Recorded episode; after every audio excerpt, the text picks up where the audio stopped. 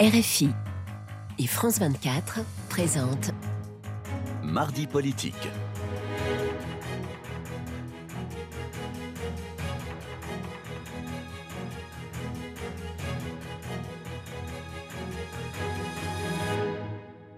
C'est l'heure de Mardi politique sur France 24 RFI. Bonsoir Frédéric Rivière. Bonsoir Rosine, bonsoir à tous. Et ensemble, nous recevons André Chassaigne, député communiste du Puy-de-Dôme et président du groupe de la gauche démocrate et républicaine. Bonsoir à vous. Bonsoir. Et merci d'avoir euh, accepté notre, notre euh, invitation. Alors, un nouveau front de colère s'est ouvert chez les agriculteurs ce matin. Une manifestante est morte après avoir été percutée par un, par un chauffard. Un drame qui vient euh, secouer la communauté agricole qui n'en peut plus des normes administratives qui les étouffent et l'inflation, la fiscalité. Alors hier, le Premier ministre a reçu les deux principales organisations euh, syndicales. Selon vous, Gabriel Attal et le ministre de l'Agriculture se sont-ils saisis euh, du dossier avant que ça ne flambe trop, avant que ce ne soit trop tard? Bon, D'abord, euh, exprimer, comme nous l'avons fait cet après-midi à l'Assemblée nationale, notre solidarité avec les victimes de, de, cet accident ce matin sur, sur un barrage, puisqu'il y a un décès et deux blessés graves. En fait, on a ici la révélation que le gouvernement ne ne voit pas les difficultés qui apparaissent dans le pays. C'est-à-dire qu'on a un gouvernement qui est persuadé de mener une bonne politique, qui ne fait euh, jamais preuve d'humilité. Quand on l'interroge, eh ben, tout va très bien, Madame la Marquise. Enfin là, en l'occurrence, c'est pas le cas, puisque ce sont dépêchés de. Oui, bien sûr, mais j'ai écouté. la FNSEA et les jeunes agriculteurs. Effectivement, j'ai écouté euh, hier euh, l'intervention du des deux responsables syndicaux sortir de leur entrevue, en fait, leur entrevue n'a rien donné. C'est un vide complet. il y a eu un engagement. Ça fait des semaines, en fait, hein, le mouvement. il y a un engagement. Il y a les panneaux à l'envers dans toutes les villes. Bien sûr. Mais euh, j'utilise souvent une expression euh, populaire. Euh, Donc ils, ont, ils, auraient pu s'en souvenir. Je dirais que le gouvernement ne reconnaît jamais les erreurs qu'il peut faire ou le manque d'anticipation. Je dis souvent on a des ministres qui ont la queue de renard qui leur sort de la gueule et disent qu'ils ne l'ont pas croqué. Et chaque fois qu'on alerte euh, sur des risques euh, de mécontentement qui vont se développer, c'est le silence radio. Or, aujourd'hui, on sait bien qu'il y a de grosses difficultés au niveau du monde agricole. Et il y a eu des décisions récentes qui, en plus de ça, ont, constitué la goutte d'eau euh, qui fait déborder le vase. Je pense en particulier sur le GNR. Euh, sur le, gazole non, routier, euh, qui euh, bénéficie d'accompagnements fiscaux pour que les agriculteurs ne, soient ne créent pas de charges trop importantes. On annonce la suppression progressive de ces avantages fiscaux. Ça a des conséquences terribles pour des revenus qui sont déjà très bas. Alors concrètement, que peuvent attendre les, les, les, agriculteurs dans quelques jours, puisque Gabriel Attal a promis euh, des euh, annonces. Une fois qu'il aurait fait le tour des, des, syndicats Je dirais, bon, à court terme, bien évidemment, c'est revenir euh, sur la question du gasoil non routier. Ça, c'est une chose. Ça, c'est une chose. C'est l'étincelle, ça? Ça, je pense que c'est une des étincelles. Hmm. mais c'est surtout avoir des engagements que la loi Egalim on va, en, parler de la loi On en parlera peut-être après. Ensuite, il faut des engagements sur le, le, respect des normes environnementale et sanitaire dans le cadre des importations. Et le gouvernement ne prend aucun engagement par rapport à ça. Et je pense qu'aussi, euh, il faut tenir compte de difficultés supplémentaires euh, qu'on donne à nos agriculteurs avec des normes qui vont être plus contraignantes chez nous qu'elles ne le sont au niveau d'autres États européens. Euh, en, en, 2011, donc il y a 13 ans, euh, au Salon de l'Agriculture. Nicolas Sarkozy avait eu cette formule dont vous vous souvenez sans doute à propos des contraintes qui pesaient sur les agriculteurs. Je le cite, hein, donc je voudrais dire un mot de toutes ces questions d'environnement parce que là aussi, ça commence à bien faire. Euh, je crois à une agriculture durable, mais il faut que nous changions notre méthode de mise en œuvre des mesures environnementales en agriculture. 13 ans plus tard, est-ce que on est toujours face au même problème? Est-ce que finalement Nicolas Sarkozy avait vu clair à cette époque? Alors, je vais être très clair. Je ne vais pas euh, euh, tenir des propos démagogiques ou populistes. On a besoin d'une transition écologique. Cette transition écologique, ça doit rester une priorité au niveau planétaire et au niveau de l'Union européenne. Donc ça exige des normes. La question, c'est de savoir, est-ce que ces normes, elles sont appliquées de la même façon sur l'ensemble des États de l'Union européenne, puisqu'on a une politique agricole commune, ou est-ce que les agriculteurs français ont des contraintes qui sont supérieures en termes de surtransposition, par exemple, de ces normes ou pas? Et la même chose, ça concerne aussi les importations. Les normes, sans doute il en faut. Avoir une transition écologique, il en faut. Utiliser moins de pesticides, c'est une ambition. Les agriculteurs font déjà des progrès par rapport à ça, mais il faut davantage les accompagner. Mais comment on les déleste, ces agriculteurs, de, euh, ces, euh, de ces normes qui leur compliquent euh, la tâche si c'est Bruxelles, si Bruxelles qui décide? Il ne s'agit pas de, de les délester on a des bah, objectifs qui sont des objectifs environnementaux. Il faut les accompagner. Je vais prendre un exemple précis. Non, mais comment un exemple précis. Ces, ces normes, oui, attendez. On sait, bon, hmm. d'abord, d'abord, il y a la question des pratiques agricoles. Les pratiques agricoles doivent évoluer avec moins d'usage, par exemple, de produits phytosanitaires. Mais ça veut donc dire que ça crée des problèmes sur le rendement. Il faut donc qu'il y ait la recherche scientifique pour remplacer les produits que l'on n'utilise plus. Et il faut un accompagnement financier en termes de subventions pour que les agriculteurs puissent avoir une rentabilité par rapport à leur production. Il faut de l'accompagnement. Et aujourd'hui, ce n'est pas niveau. Oui, parce que vous voyez, vous dites, il, faut des normes, donc ce qui nécessite de la paperasse, et à la fois, il faut les aider à passer au durable. Mais euh, sans alternative. Je suis... vous, vous-même, vous, vous, êtes euh, dans, le, dans, au cœur de, cette contradiction aussi. Eh ben, au, cœur de ces deux choses-là, comment on les concilie eh ben, je, vais donner, je, vais, je vais répondre précisément à ça. Euh, le, problème que l'on a aujourd'hui, c'est qu'il y a effectivement euh, des contraintes administratives qui sont extrêmement fortes en mhm. termes de paperasse. Parce que s'il y a une défiance, qui est une défiance vis-à-vis du monde agricole, on demande au monde agricole de justifier point par point euh, tout ce qu'ils peuvent mettre en œuvre euh, dans leur exploitation. Or, cette défiance fait qu'on a une bureaucratie terrible, on a une paperasse terrible, on a, c'est pas numérique hein, maintenant de plus en plus, où on doit rentrer tout un tas de données. Moi, je pense qu'il faudrait qu'on évolue avec plus de confiance et qu'on aille vers le constat des progrès qui peuvent être faits plutôt que sur euh, des contraintes hmm. continuelles qui alourdissent la confiance, qui alourdissent le travail des agriculteurs. Vous, parlez, André Chassaigne, de l'impératif de euh, respecter un, agenda de transition écologique en France. Mais est-ce qu'on ne fait pas peser, une question, euh, une part trop importante de cet impératif sur les agriculteurs? Ben, disons qu'il y a effectivement, euh, il, y a, effectivement euh, une, une forme d'impatience à ce que la transition écologique et la mutation de l'agriculture se fassent euh, avec un rythme qui est un rythme effréné. Il faut laisser le temps. qui, Il faut laisser le temps. L'impatience de qui? L'impatience des autorités européennes qui ensuite se transcrit par la, par la, par la, par la politique française. Je pense qu'il y a une volonté du monde agricole d'évoluer, et il le montre déjà.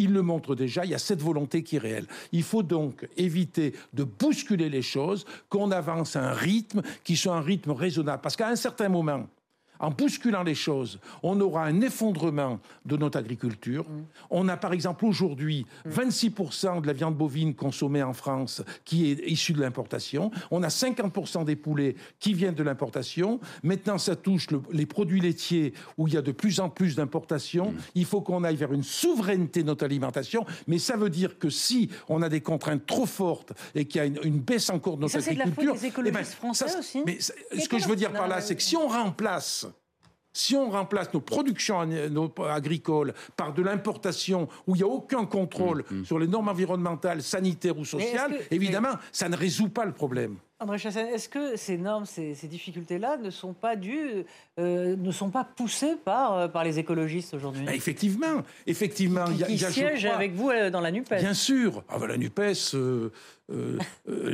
Aujourd'hui, je suis député de Thiers, qui est la capitale de la coutellerie. La Nupes, c'est un peu comme un couteau sans manche qu'aurait perdu sa lame. Hein. Donc, ça représente pas grand-chose. Il reste quoi Le point d'attache au milieu Si vous avez un couteau qui a perdu sa lame. effectivement, je pense que dans des, des, des injonctions qui sont portées euh, par certains mouvements, par certains mouvements écologistes ou par des ONG, euh, font qu'il y, a, euh, y a une forme de culpabilisation qui est faite du monde agricole. Ça crée véritablement une forme de rejet euh, du, monde, du, monde, agricole dans certaines couches sociales, alors qu'il y a des efforts réels qui sont faits. Il faut faire preuve de mesure. Mm. Il ne faut pas faire preuve d'impatience en estimant que tout va se résoudre du jour au lendemain. Alors la loi Egalim, vous l'avez évoqué tout à l'heure, euh, c'est une loi donc, qui est apparue en 2001.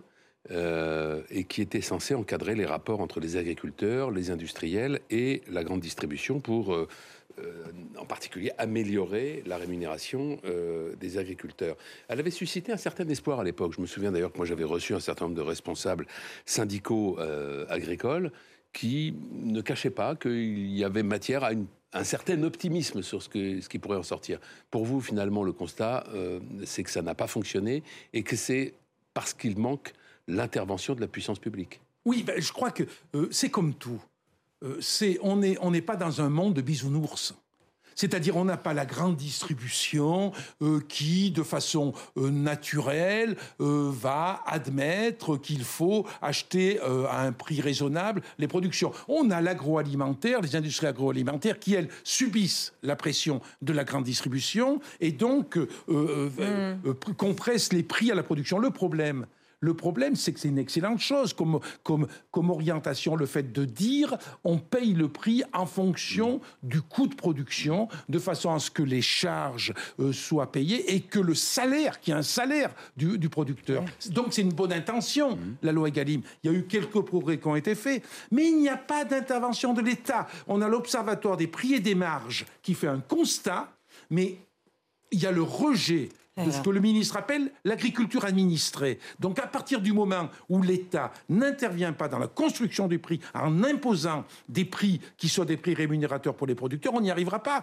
Ils nous disent, il y a le maire hier matin, je crois, qui dit, je vais envoyer euh, Bruno Le Maire, je vais envoyer 100 euh, inspecteurs qui vont vérifier que la loi Egalim est, est appliquée. Mais ça, c'est du pipeau. Ça, c'est du pipeau. C'est du pipeau. Il faut qu'il y ait les pouvoirs publics qui interviennent dès le départ. On a des organismes pour ça. Sinon, ça ne marchera pas. Euh, ce matin sur Europe 1, le premier secrétaire du Parti communiste, euh, donc euh, dans votre boutique, hein, qui, a, qui s'est exprimé sur Europe 1. Écoutez ce qu'il disait. Et je dis au gouvernement, rendez l'argent aux paysans. Rendez-leur l'argent que vous leur prenez. Quand ça touche tous les Français, ça les touche eux aussi. Donc c'est le gouvernement qui allume le feu. Et c'est pour ça qu'il doit y avoir une forme de convergence de nos colères pour faire pression sur le gouvernement. Convergence des colères? Oui, une convergence des colères. Alors, est-ce que c'est responsable de sa part de, demander en pleine tension euh, euh, une convergence des, des colères, on dirait Mélenchon?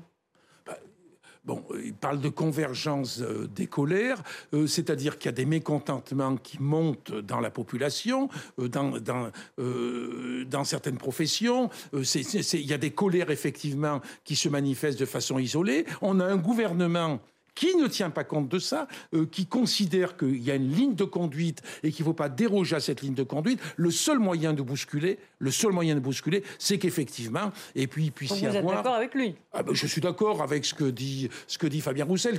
C'est pas appeler à la révolution permanente, mais c'est faire en sorte que les colères qui se manifestent puissent faire qu'on l'en fasse bouger ce gouvernement. Il ne bouge pas. Là, là, vous avez raison, c'est que depuis les gilets jaunes euh, il, euh, on a pu mesurer à quel point les revendications euh, et la violence, ce qui n'est pas le cas chez les agriculteurs, pouvaient parfois bah, réussir. Hein, c'est-à-dire que les revendications étaient entendues.